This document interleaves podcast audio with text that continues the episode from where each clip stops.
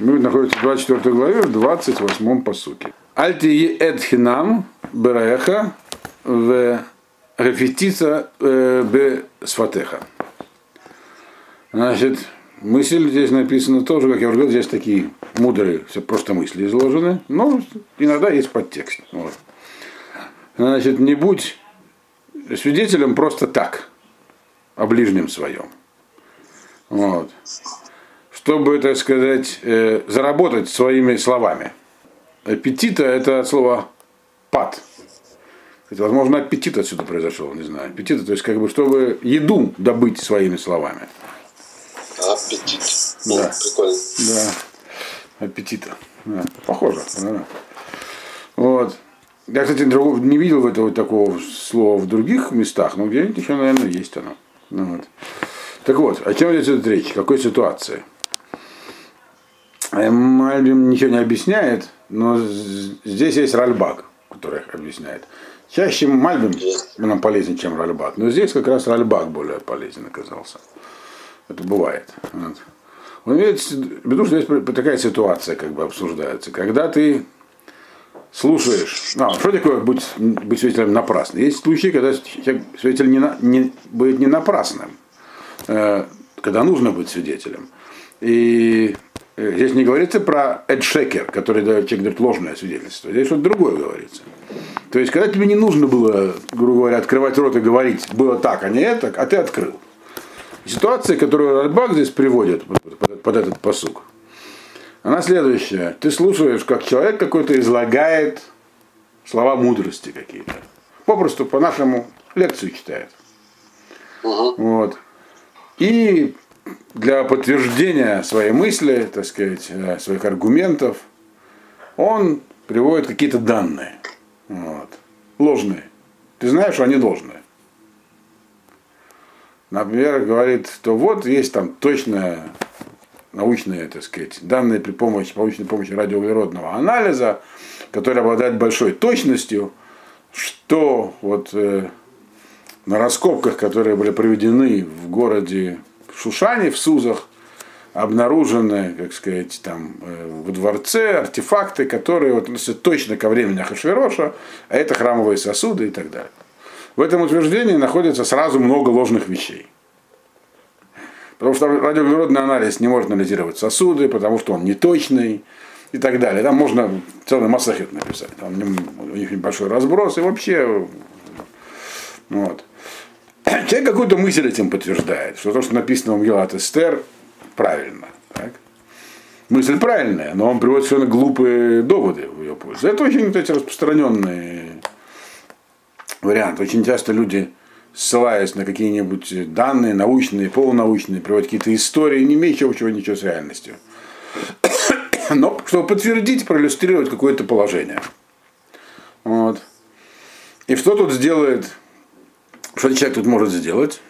Может вмешаться, сказать, вы не правы, уважаемый. Вот. Там, вы перепутали там какие-нибудь там данные, или в последнем археологическом сборнике таком-то Оксфордского университета приводятся другие данные. Другими словами, будет уличать человека в несостоятельности. Хинам просто так. То есть это он не, хинам не имеется в виду, что у него нет в этом интереса. Интерес, оказывается, есть. Он написан по сути, на этом можно заработать. Вот. Но просто зачем это делать? Этот человек, то, что он говорит, он говорит, все равно он говорил. Ты его поставишь в неловкое положение, сорвешь ему, так сказать, э, э, его, так сказать, ну, там, презентацию, лекцию, не, не что.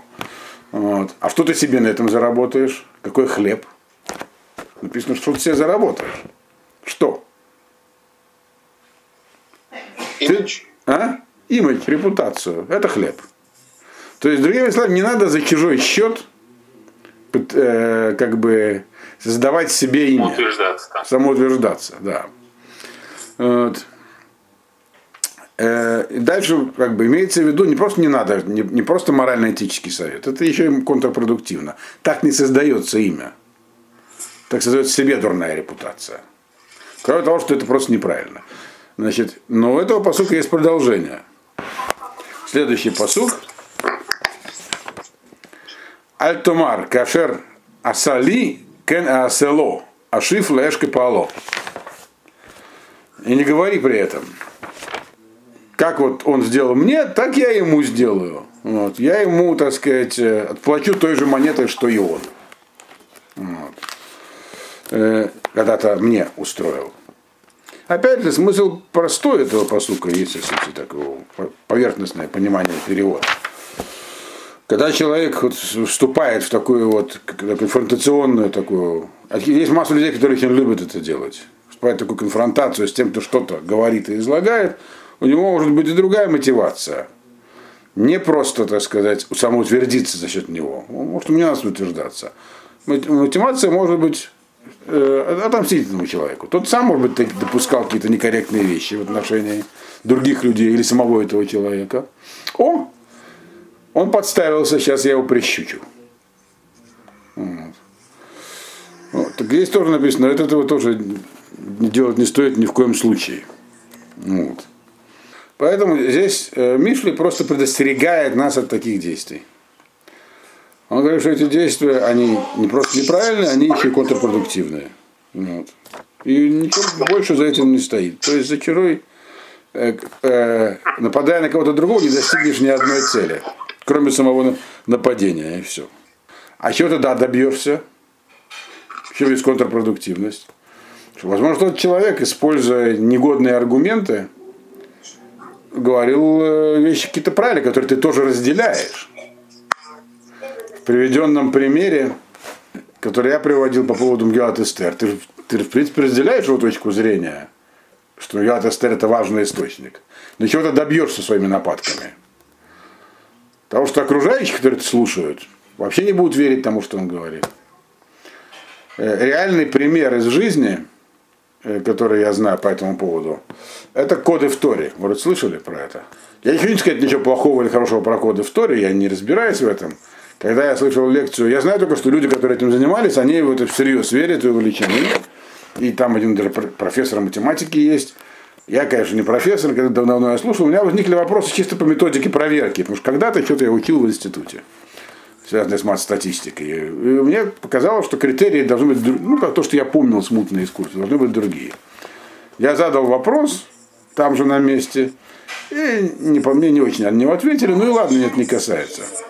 Э, но были другие люди, которые настоящие математики. И они провели анализ с, на основании своих знаний, религиозные вполне, на основании знания математики. У них возникло еще больше вопросов по этой методике вот, а, поиск кодов. Именно по методике проверки достоверности. Тем же, я, у меня нет мнения по этому поводу. Я уже давно не занимаюсь математикой. Вот. Хотя у меня возникли, так сказать, конечно, там всякие вопросы. Вот. Меня были вопросы более такого э, основательного характера. Зачем все это вообще надо? Нельзя же строить на таком серьезных доказательств истинности чего бы то ни было. Но не важно. Так, но это философский вопрос. И когда они стали это дело пытаться как-то вот согласовать с тем, кто придумал, они их встретили непонимание. Они пошли к одному большому человеку, большому раввину. Сказали, нам нужно это как-то вот наши сомнения публиковать. Он сказал, нет, чего вы добьетесь? Сейчас люди в это верят, этим увлекаются. Правда или неправда, я вообще не знаю. Это, говорит, не, моего, не мой вопрос. Но если вы начнете на этой почве раздувать скандал, то в любом случае будет негативный результат. Поэтому оставьте это. Вот. И вот в принципе то, что написано в этих посуках, которые мы сейчас прочли. Понятно?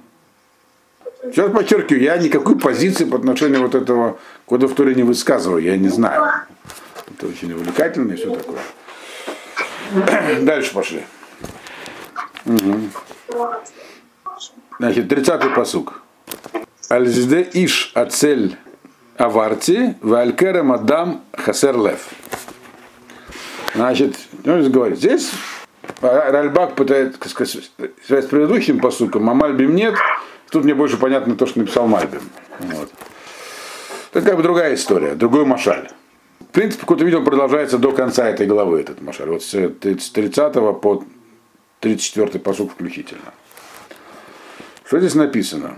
Альзде Иша цель аварти, значит, по полю Кстати, да, здесь еще интересная вещь, что Мальбим здесь сам пишет, в чем Нимшаль. Он говорит, это Машаль, а у него есть еще и Нимшаль, и расписывает Нимшаль. Вот. Вот. То еще раз показывает, что это совершенно другое, так сказать. Это другой кусок Мишли, не тот, который был раньше. Вот. То, что я на прошлом занятии объяснял. Альздаиш Ацель Аварти, Аль Керем Адам Хасерлев. Значит, как-то раз, говорит, шел я по полю лентяя. И по винограднику э, Хасерлев. Хасерлев это человек без, без воли, такой без- слабовольный, безвольный человек. Да. Без- Виноградник безвольного человека. Ну, почему безвольный Хасарлев? Хасарлев, когда его быть жестокий, злой. Нет. А почему Нет, безвольный говорят-то? Хасерлев это нет, это не бездушный. Бездушный, да. Лев это источник желаний. Запомните. вот уже обсуждал, обсуждали же давно. Обсуждали неоднократно причем, да. Хасер Лев это человек, у которого нету, э, мочи у него нету, нет у него сердца, то есть у него не, он не может собрать волю, чтобы что-то пожелать, что-то захотеть, сделать что-то. Это в этом смысле он Хасер Лев. Обломов типа. Обломов. Такой, совсем обломов, да. Первый, Обломов. первый он э, просто альзде иш ацель аварти. Первый, так сказать, он э, лентяй, а второй это супер лентяй. То есть у лентяя может быть воля, он может собраться что-нибудь сделать, у него есть желание, просто ему лень. Вот. А безвольный человек, у него нет даже желания что-либо делать. То есть ему вообще просто. Значит, два типа этих перечислены. Теперь к одному, одному приписывается поле, вот, Э, а второму виноградник. На поле нужно работать. Поле это символ такого бизнеса, который требует Впахивать надо в поле. да, вмеш- вмешательства, Немного, немного пахать. Да, есть производство какое-то. То есть нужно им руководить. Там иногда что-нибудь там. Виноградники не меньше. Подождите. Это, может быть, современные виноградники. А здесь говорится про другой виноградник. На поле нужно каждый год, она аллегория есть простая, на поле нужно каждый год сеять. Вот. Вначале пахать, потом сеять, потом что-то еще делать, потом сжать, потом все, потом скирдовать, в общем, ужас. Я это все помню по работе в колхозе, еще будучи инженером. Вот. А виноградник, как бы, ты его высадил, так можно подумать, и он себе растет. Вот. Хотя все, кто знает про Шимона, что там нужно тоже окучивать эти кустики, что-то там еще делать, обрезать усы и все такое. Но тем не менее, этот Обломов, Я, я никогда не делал, но я слышал, что там очень много работы. я на самом деле делал, я помогал Пинхасовичу как-то раз, очень недолго. И видел, что это не так много работы. Вот. Но есть. Там, Но есть. если это, Да. если это замерзнет, то это все уже положает. Ну, наверное. Но здесь мы в рамках посука, который аллегорический, и как объяснил его здесь э, э, э, Мальбин, имеется в виду, что Обломов выбирает виноградник. Если есть выбор между полем и виноградником, он выбирает виноградник. Что там пахать не надо. По крайней мере, не нужно пахать точно. Там он как-то, виноград вырастет, ну, соберем. Вот. Не вырастет, не соберем. А в поле, если не посеешь, то точно не вырастет. Мгм. В этом разница между ними. И он говорит, рассмотрим вот, вот такую ситуацию. Значит, поле лениво, то, что виноградника там многолетние. ну, да, надо. да, кустики растут, виноград какой-то вырастет, вот, ну, какой-то вырастет, все, Наверное. да. Э, Вот, говорит, рассмотрим ситуацию с, с такими вот сельскохозяйственными, так сказать, посадками. Вот. Э, Поле и виноградник. Значит, ну и поскольку и то, и другое находится во владении лентяев, то дальше написано то, что вы говорите, что на самом деле виноградники тоже надо что-то делать. Что если ничего не делать, то это у нас 31 посук. Вагине Алла Куло Кимшоним э, Касу Панав Харулим Вегедараванин Нейраса. Значит, и вот у них эти, все это у них, и, имеется и поле, и виноградник, все они заросли какими-то кимшуним. Кимшуним и Херулим, пишет здесь Мецудот Сион, это разные колючие кустарники, сорняки, попросту говорю, попросту говоря.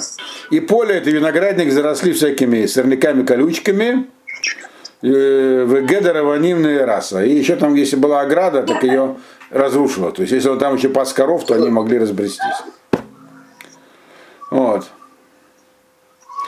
А как я на это реагировал, говорит здесь нам автор э, этой группы Мишли. То мы не знаем, кто это, но мы знаем, что был автор, раз написано. Это написано в 32-м посуке. В Эхезе Анохи Ашит Либи Раити Лакахти Мусар. Значит, я, говорит, на это посмотрел от слова хизайон, махазе. То есть посмотрел таким глубоким духовным взглядом, имеется в виду. Значит, э, сердце свое, как бы, то есть такой ашит, э, направил на это. То есть, чтобы глубокий взгляд, нужно, так сказать, изнутри посмотреть. И увидел это. А увидел это попросту увидеть, глазами увидеть. Вот, раите. Э, и выучил из этого определенные, так сказать, поучения, мусар. Ну, по-простому, человек увидел, что у лентяя, хотя и у суперлентяя, у них на самом деле не поможет суперлентяя его идея о том, что не нужно работать в винограднике, он сам будет расти. Так же, как и на поле, если лениться, то все зарастет сорняками, и ничего там не добудешь. Э, и если в это вдуматься, посмотреть, то можно извлечь из этого урок. Вот это непонятно. Отсюда ясно, что это машаль, и должен быть не машаль, то что это некая аллегория, но понять, к чему она. Потому что что вдумываться-то тут? Ясно, что если на поле не работать, так зарастет. Можно сказать, так же и наша жизнь, ну и что? Понятно, что если не работать, ничего не будет. Поэтому Мальбин говорит, что здесь есть немшаль. Речь идет про душу человека, и опять же про хохму. То есть все-таки центральной темой Мишлей, хотя это уже как бы другая часть Мишли остается хохма. Как, и, как к ней относиться, как ее приобретать и так далее. Вот. Он говорит, Керем это машаль, имеется в виду, что это аллегория про, говорит, про человека, который уже э, посадил в себе внутри виноградины мудрости. То есть они есть. Вот. И теперь нужно только их э, как бы стеречь. Вот. То есть, если вообще про душу, и там и, и поле, и виноградник это душа. Так? Э, вот. И душа может проводить, как бы в ней можно выращивать урожай. А мы помним из всей книги Витли, что за урожай выращивают в душе человека. Хохму, постижение Бога. Вот. Но есть все-таки разница между полем и виноградником. Вот. Поле – это работа, то есть на поле нужно работать.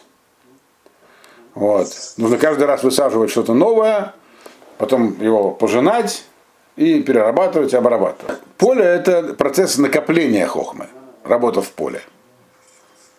Э, и если вы помните, книга Мишли, она, в общем, грубо разбита на две части, когда мы ее проучили. Там что получалось у нас?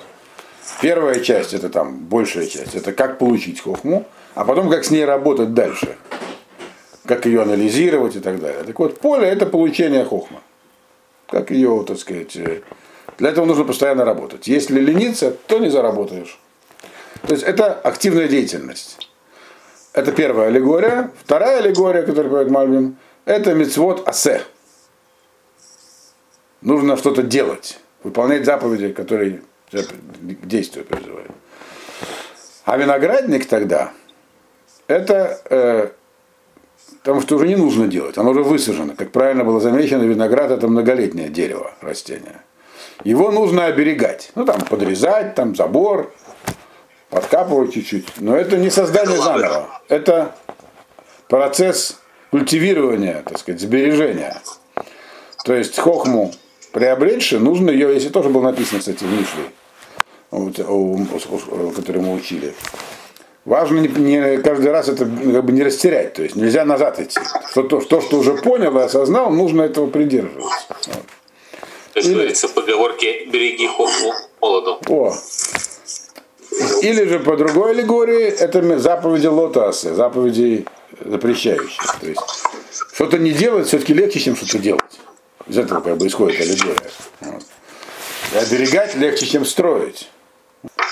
И, соответственно, тогда о чем здесь говорится? Те, кто совершает вещи какие-то, но э, как бы их не, нерегулярно, то есть не, не, не как работа в поле, а эпизодически. Потому что лентяю можно иногда напрячься, ему хочется чего-то. Но работать в поле нужно постоянно, только так можно что-то приобрести. Или тот, кто не, не оберегает заработанное в духовном плане, все зарастет сорняками. То есть сорняки это тоже аллегория. Э, Он э, не смотрит ничего. То есть, если помню, сорняками в самой книге Мишли до этого назывались заход, уходы влево-вправо в разные, так сказать, другие э, виды э, псевдохохмы. То есть человек сможет, или всехлут, когда человек делается ксилем, он понимает, что хохма есть, но не хочет ее дальше обрабатывать. Почему? Из лени. Лень это в виду того, ему хочется другого. Вот, все-таки желания у него есть. Вот. И что, говорит, отсюда можно увидеть, это то, что мы просили в 33-м, э, в 32-м посуке. На это можно смотреть, говорит, на двух уровнях. Можно просто посмотреть, а можно лохозот, то есть посмотреть вглубь этого. Если смотреть вглубь, то понятно, что отсюда нужно взять э, определенные поучения. Поучение дает словом мусар. Что такое мусар? Мы уже неоднократно говорили. Какого слова мусар происходит? Ну, Мусар и сурим это все от, от- от- одного корня, ограничения. Наверное, все-таки не совсем ограничивать, нет, а что-то. Не, я Мальдов так уже неоднократно это говорил. Мусар, а есть мусар, а есть мусар за скель, еще более высокая вещь. Мусар это, от, что такое мучить, ле- леясер? Ограничивать. Что же мусар, ограничение, которое ты сам. Сурим, короче. Да. Мусар это все то, же самое, что и сурим, то есть ограничение, которое ставишь себе сам. Э, И сурим это тебя за другой ставит. Вот. Так или иначе тебя это ограничивает. Так нужно, отсюда можно взять, он говорит, берем отсюда мусар. Вот. То есть, э, как, бороться с этим? Ограничивать, э, а что нужно ограничивать? Что может ограничить лентяй? То есть человек, лентяй это человек, которому не хочется э, делать целенаправленных усилий. Как он что может ограничить себя? Он так ничего не хочет делать. Я думаю, что ограничить нужно очень простую вещь. Вот. Здесь же неспроста говорилось про хасер лев. Вот это вот э, такое сердечное, так сказать, безволие. Э, он должен э, вот это вот отсутствие желания ограничить. То есть ограничение должно. А почему человек отсутствует? Ему э, любое напряжение ему чуждо. Вот это нужно. То есть лень можно ограничить, другими словами. Лень и безволие можно ограничить. Человек может, получается, заставить себя делать то, что нужно. Вот, собственно, и все.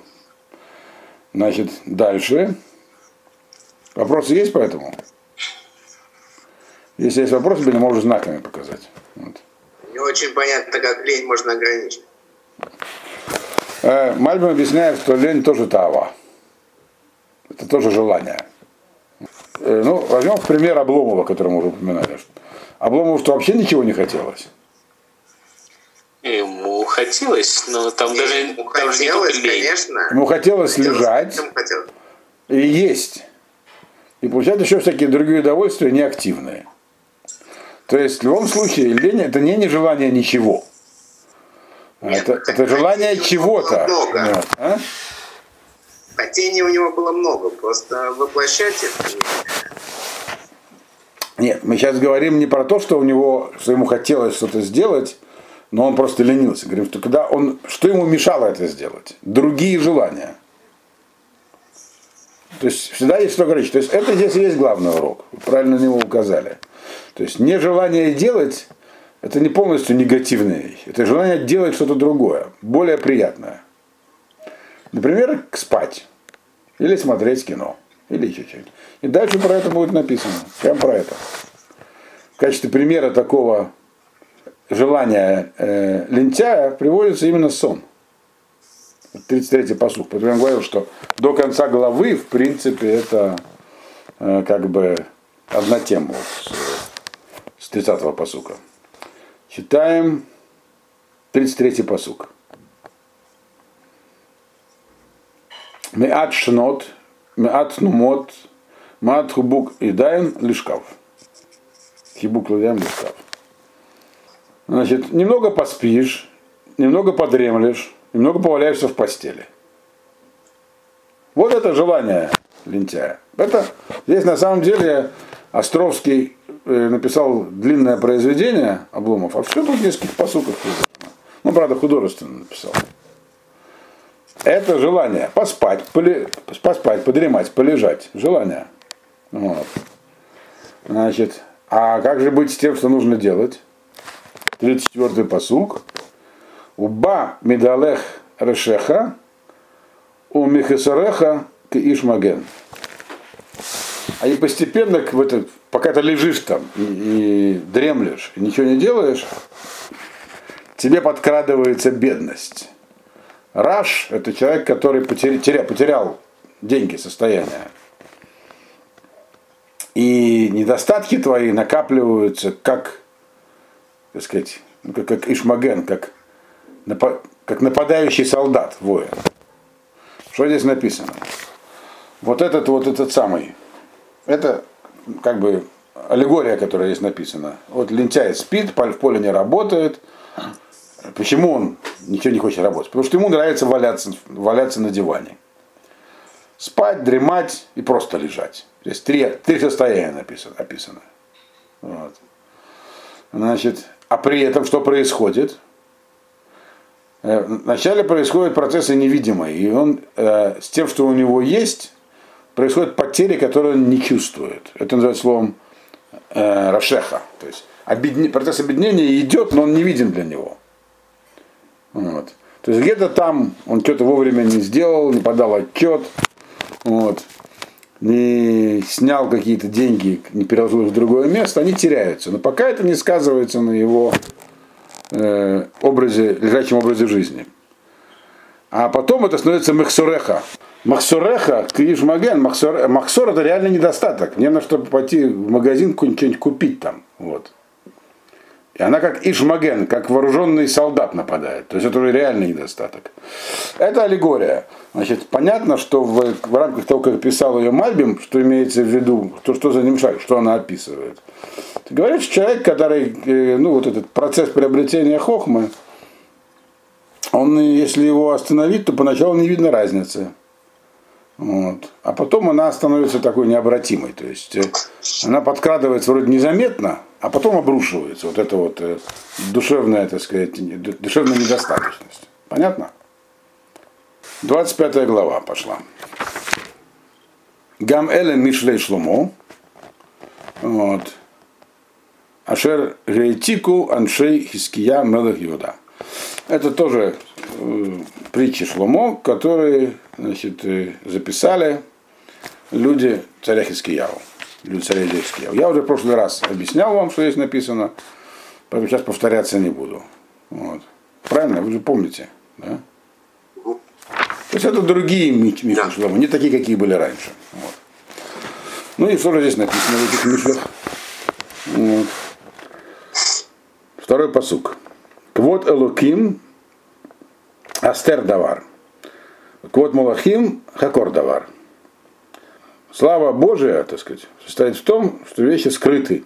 То есть его вещи, относящиеся к Богу, скрыты должны быть. А вещи, относящиеся к царству, это правильно, то есть слава царства. В том, чтобы все, что относится к царству, к управлению, было открыто. На первый взгляд, мысль простая. Вот. Э, божественные вещи, это божественная мудрость. Ее, как мы уже учили не долго, уже пару-тройку лет, когда пока изучаем Мишли, они вообще по природе скрыты.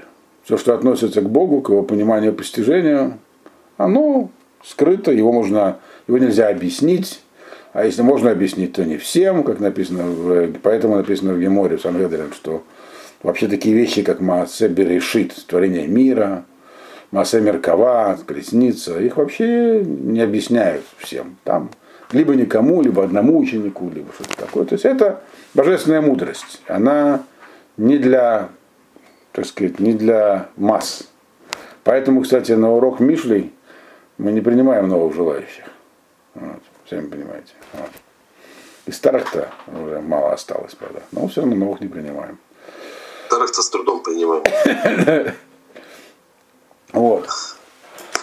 А то, что касается царства, управления, оно должно быть открыто. Люди должны понимать, как ими управляют заседания э, тайного совета даже должны происходить прямо по зуму, чтобы все могли слушать. То есть, другими словами, сила царства и уважение к нему, оно, оно, больше, если, если, если как бы управление открыто и понятно людям. Это уже здесь написано.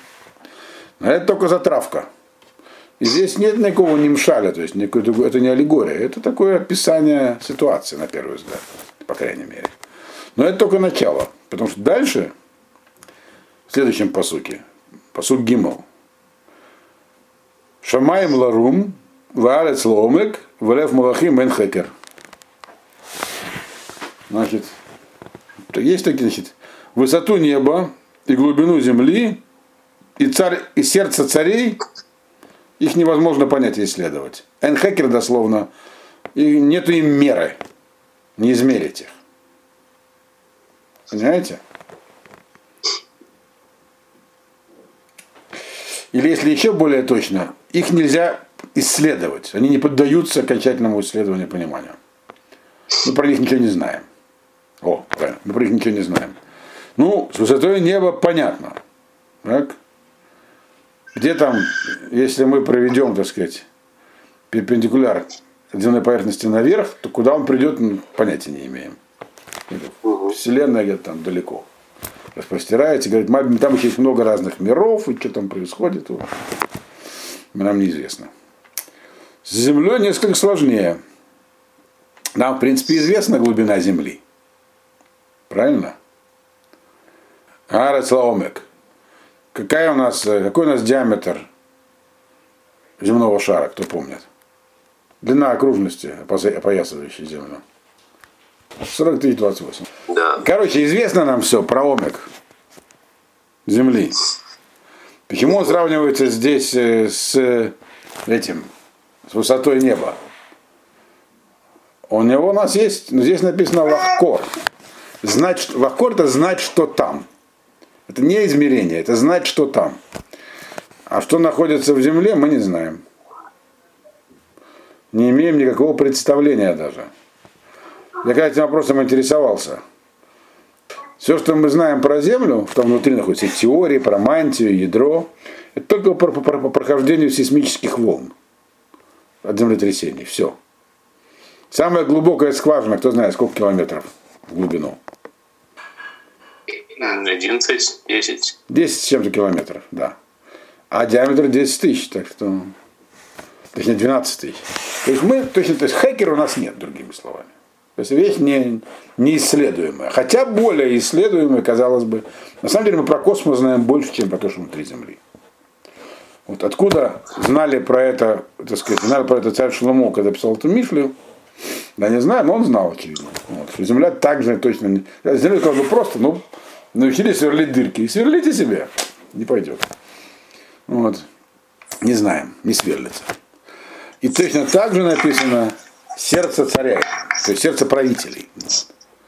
То есть только что было написано в предыдущем посуке, что слава царства, то есть его уважение к нему народа, имеется в виду в том, что оно ясное должно быть. Пока оно должно как бы всем быть понятно, как оно работает, какие у нас дают законы, для чего, какие налоги там, все открыто должно быть. А тут написано, что это такая, с одной стороны так, но с другой стороны, что на самом деле из себя представляет правитель, и почему он управляет так или иначе, это вообще неизвестно. То есть его сердце это глубокая такая тайна, подобная.